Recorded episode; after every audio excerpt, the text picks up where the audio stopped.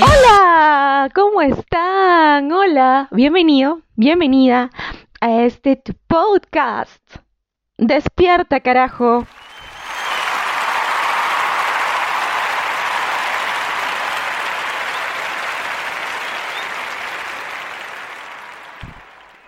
Es, mi nombre es Lorena y estoy transmitiendo desde la cómoda habitación en tiempos de una tierra futurista de pandemia.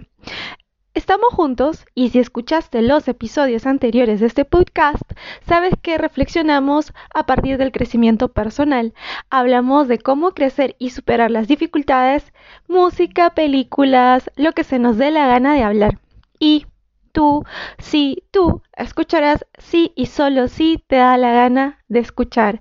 Pero recuerda, igual esto lo hago con mucho cariño para ti, que eres el ser humano más especial del mundo entero. Además, quiero recordarte que en este podcast escucharás quiebres de voz, ruidos del exterior, respiraciones en el micrófono, porque aquí yo soy absolutamente genuina y mis errores o los errores salen al aire. Y obviamente... Ah, antes de pasar a la cortina musical, quiero decirte que Básicamente, si te gusta este episodio, por favor lo compartas en tus redes sociales y no olvides seguirme aquí en Spotify. Bien, y el tema del día de hoy es... Mm, ¿Cuál creen que es? Pues imagínense, ¿qué podría ser este tema de hoy? Podría ser algo relacionado a...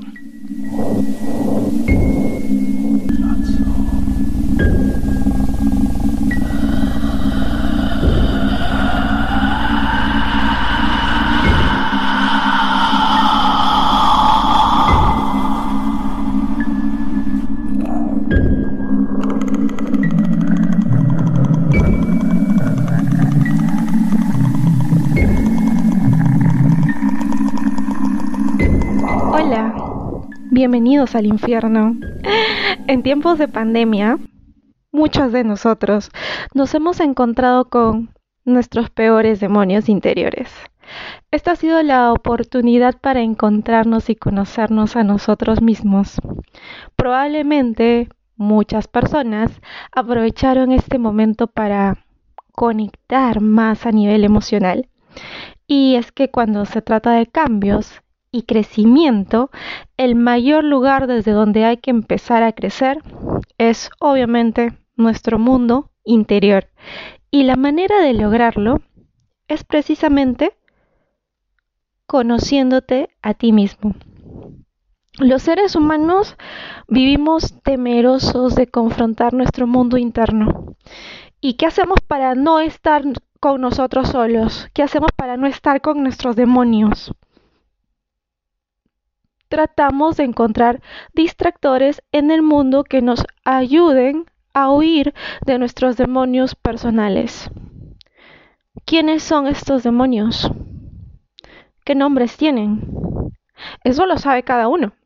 En realidad son nuestras verdades, nuestros miedos, nuestros sentimientos, nuestras frustraciones nuestros traumas del pasado, los seres humanos por lo general tratamos de escapar de esos demonios. ¿Y cómo lo hacemos? A partir de la socialización. La sociedad ayuda a callar el mundo interno y evita que confrontemos nuestras realidades emocionales, que pues hasta cierto punto podrían resultar aterrorizantes.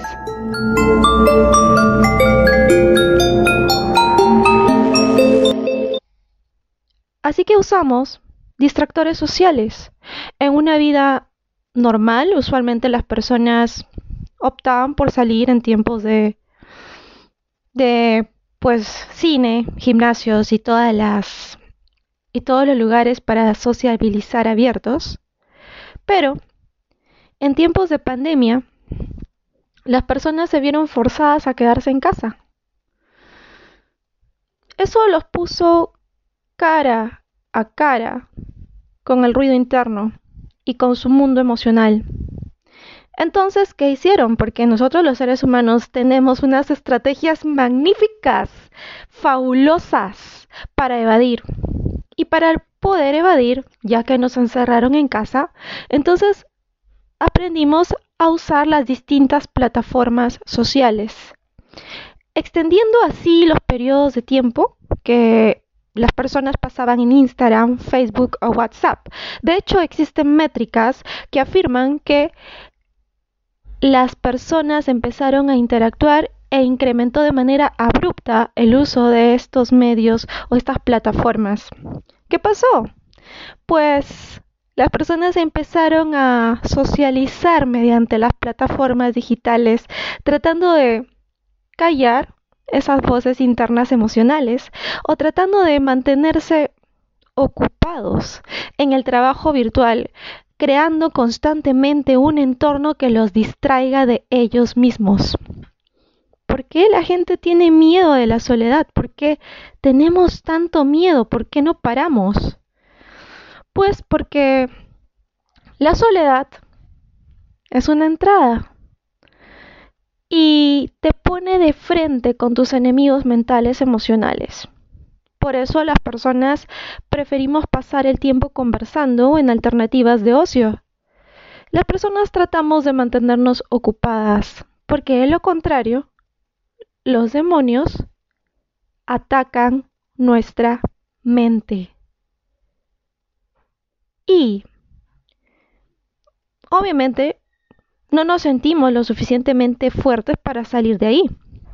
De hecho, yo diría, las personas apenas nos quedamos en la puerta, miramos el infierno allá adentro y no nos asomamos.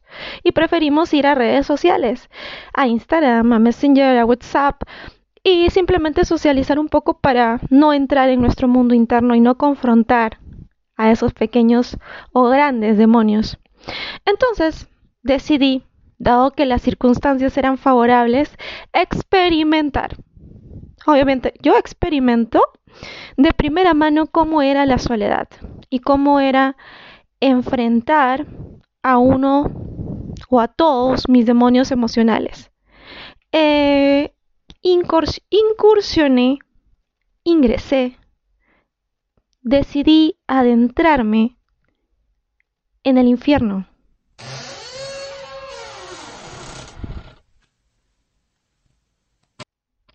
Ese infierno que describió Dante en su famosa y popular obra, un clásico de la literatura, la Divina Comedia.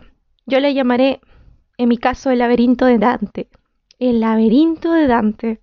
Y aproveché una pandemia que me obligaba a permanecer en casa.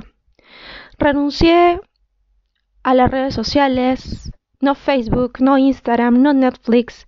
Corté comunicación con las personas de mi entorno me sumergí en la soledad absoluta, teniendo como única compañía mm, mis buenos amigos los videos musicales de YouTube, que me ayudaban a salir de vez en cuando de mi retiro emocional. Es importante que si una persona viene aquí a hablarte de cambio, que te viene a hablar de mejora y crecimiento emocional, mínimamente lo haya hecho o haya experimentado algo similar de primera mano.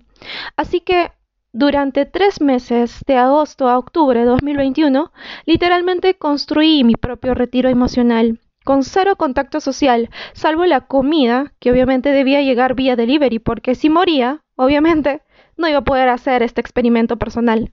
¿Con quién? Conmigo. Limité mis conversaciones a mí misma y lo único que hice fue un encuentro total y completo de cada uno de mis demonios.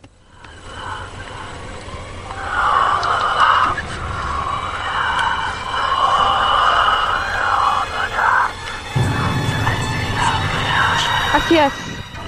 Lo saqué a la luz. Lo saqué a la luz y empecé a pelear con el primero y el más agotador. El miedo a la soledad. Después de un tiempo, ese fue el más fácil de derrotar. Este demonio emocional se convertiría en un amigo en un aliado en mi proceso de recuperación y sanación emocional. Había empezado un camino de encuentro conmigo misma. Literalmente tenía que conocer el nombre de cada uno de los demonios emocionales dentro de mi cabeza. Y lo logré. Saqué uno a uno viejos traumas y codependencias emocionales. Los saqué de sus guaridas, los arrastré. Y pasé de estados de ansiedad extrema, en los que me di el lujo literalmente de sumergirme en un dolor profundo, hasta sentir que me destrozaba literalmente, a estados de calma cada vez más continuos, cada vez más permanentes. Estaba ganándole la batalla de la soledad y no, no había necesitado distractores. Estaba disfrutando de estar conmigo. Eventualmente, empecé a descubrir mayores habilidades intelectuales. Mi yo creativo y hacedor se disparó en cuestión de meses. Mi mente no dejaba de crear. Estaba en continua evolución, tenía más de una idea, más de un proyecto.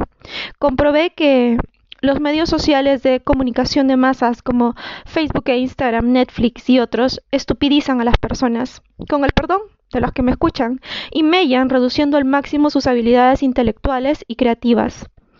También comprobé que el cerebro humano tiene una capacidad de reinvención increíble y que las personas no están explotando al máximo sus capacidades porque están distraídas de ellas mismas. Además, me di cuenta que muchas de las personas tenemos taras emocionales o comportamientos emocionales poco sanos, porque nunca hemos confrontado a nuestros demonios. Nunca los hemos visto a la cara, no sabemos cómo se llaman. Se llaman prejuicios, rencor, miedo, falta de empatía y un gran etcétera. Si los humanos conectáramos más con nuestra esencia, esto sería más fácil. En mi caso, pude realizar este experimento, pues todos los factores confluyeron. Estaba sola en mi habitación, la comunicación con mis familiares más cercanos era escasa y había pasado por una crisis emocional existencial. Todo confluía para ir a mis heridas emocionales. Tenía que extraer la pus y sanarlas lentamente. Y en el proceso no solo descubrí que podía sanar emociones, sino que, bingo. De modo fortuito y casi al azar descubrí el daño que hacen determinadas plataformas, impidiendo el progreso intelectual creativo de los seres, humanos. Así que, si no estás usando tu cerebro ni siquiera al 1%, ya sabes por qué. Y te digo una cosa más. Despierta, carajo. I'm a